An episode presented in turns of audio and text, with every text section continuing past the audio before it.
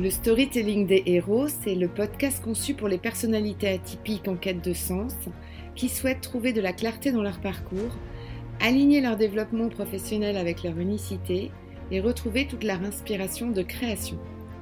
Je suis Sophie Gagnebé, je partage mes passions entre le coaching professionnel et le marketing, et dans chaque épisode, je vais te partager le storytelling des héros de notre temps ou d'ailleurs, pour te faire découvrir les grandes étapes de leurs aventures, leurs ressources cachées, leur prise de conscience, leurs défis pour trouver leur alignement avec leur environnement.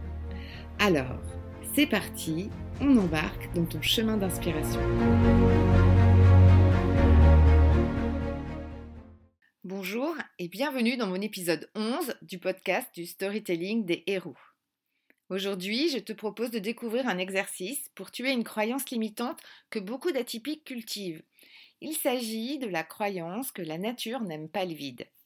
Et cela tombe bien parce que la contrainte créative du jour donnée par le challenge J'envoie 2022 des podcasteurs de l'Académie du podcast est le thème du vide.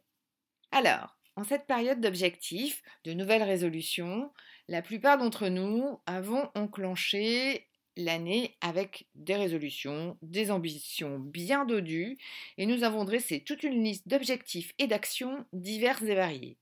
Et là, on n'est clairement pas dans le vide, on est même plutôt dans la surabondance. Cela paraît être un bon démarrage, une perspective plutôt sympa parce qu'on va faire ceci, on va faire cela, on va atteindre le plan A, puis le plan B. Potentiellement, on en est déjà à designer le plan C. Comme si cette année n'avait de sens qu'au travers du nombre d'actions qu'on loque, enfin qu'on a loqué. Un peu le reflet, finalement, un peu le mode panique euh, que l'on peut avoir de cette peur du vide. Et d'ailleurs, en parlant de vide, euh, celui qui en parlait très très bien, c'était le philosophe Aristote. À l'époque, il avait peut-être pas toutes les billes. Il expliquait que la nature avait horreur du vide et l'on était venu à cette conclusion en constatant que la nature exigeait que tout espace soit rempli de quelque chose, même si ce quelque chose était incolore ou inodore. Et parfois, j'ai un peu l'impression que l'on est resté bloqué à l'Antiquité, car les secrets de la matière nous racontent aujourd'hui que même les atomes sont constitués d'une grande partie de vide. Donc, si cette année, tu remplissais tes objectifs, ta quête, par ce que tu veux être et plus par ce que tu dois faire. Et si tu épurais ton environnement en commençant par le vide pour le remplacer par le ressenti. C'est un peu flippant ou pas? Pourtant, dans notre société, c'est un courant qui prend forme et qui prend de l'ampleur et qui porte le nom de la slow life. Alors, ce n'est pas ne rien faire, c'est juste faire différemment c'est faire moins, mais mieux, avec une dimension écologique. Alors écologique euh, dans les deux sens, c'est-à-dire euh, pour réduire son empreinte écologique, mais aussi pour son propre équilibre, pour sa propre écologie et le respect de son rythme. Enfin, la slow life a pour but d'aider à se focaliser sur ce qu'il compte vraiment dans notre vie.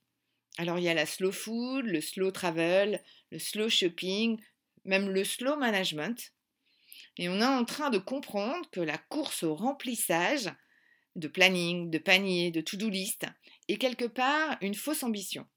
Et donc finalement que l'on peut s'autoriser à prendre de l'espace pour ressentir, réfléchir, apprécier. Alors, pour te donner d'autres exemples, euh, je suis une grande fan de Marie Kondo. Elle m'a clairement beaucoup aidé à dépolluer mon environnement et à créer ce que moi j'appelle un vide intelligent. Et donc finalement, ce vide, c'est une juste forme de minimalisme, hyper reposant pour les yeux, hyper reposant pour l'esprit. Et cela fonctionne pour tout, pour les discussions et leur silence. Et d'ailleurs, tu peux te poser la question sur plein d'autres sujets. Où est-ce que j'ai envie de mettre un peu plus de vide? Alors je t'invite à réfléchir à ta propre slow stratégie, à savoir comment tu as envie de ralentir, de rêvasser, de flâner, de contempler, d'apprécier, dans un long silence partagé, avant de vouloir à tout prix optimiser ton temps, contrôler, remplir l'espace. Et ainsi, tu pourras laisser émerger ta créativité, ton oxygène, la respiration pour réaliser des choix efficaces et écologiques pour toi. Et ainsi, apprécier le vide comme un plein de possibilités à définir. Donc, passons à ce petit exercice sympathique de début d'année. Donc, pour commencer à dépolluer ton environnement, je t'invite à faire deux choses très simples et en même temps essentielles. L'idée est de regarder d'abord les objectifs que tu as déjà écrits ou que tu as pensés et de transformer le vocabulaire des verbes d'action que tu souhaitais réaliser par des euh, adjectifs d'état ou de ressenti qui leur correspondent. Je te donne un exemple. Si je souhaite construire des ateliers, je vais me poser la question de savoir finalement à quel ressenti ou à quel état euh, cela fait appel. Je vais le transformer en, allant rechercher finalement les émotions que je recherche et qui est de se sentir connecté avec les groupes que j'accompagne. Le deuxième point est de regarder quels sont les environnements dans lesquels tu as besoin de te régénérer. Donc d'avoir un peu d'oxygène et de créer de l'espace pour euh, pouvoir mieux respirer. Alors ça peut être ta maison, ça peut être ton agenda, tes relations personnelles, tes vêtements. Et l'idée, c'est de prioriser deux environnements dans lesquels tu vas vouloir gagner en légèreté et en fluidité. Au travers donc de ces deux étapes, de ces deux axes, tu vas pouvoir maintenant regarder tes objectifs un petit peu différemment. Comment ça se passe? Qu'est-ce que tu ressens et comment euh, tu envisages cette route euh, que tu te dessines pour 2022 Donc garde bien ces ressentis, ces valeurs de simplicité et de légèreté qui vont t'accompagner tout au long de cette année cela te permettra de garder ton cap avec une écologie qui est essentielle pour tenir 365 jours. J'espère que cet exemple t'inspirera et te permettra euh, bah, de tuer définitivement cette croyance limitante qui est que la nature n'aime pas le vide.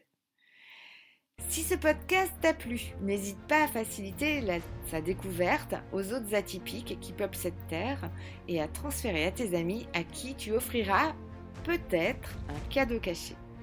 Merci pour ton écoute et prends bien soin de ton écologie et à lundi.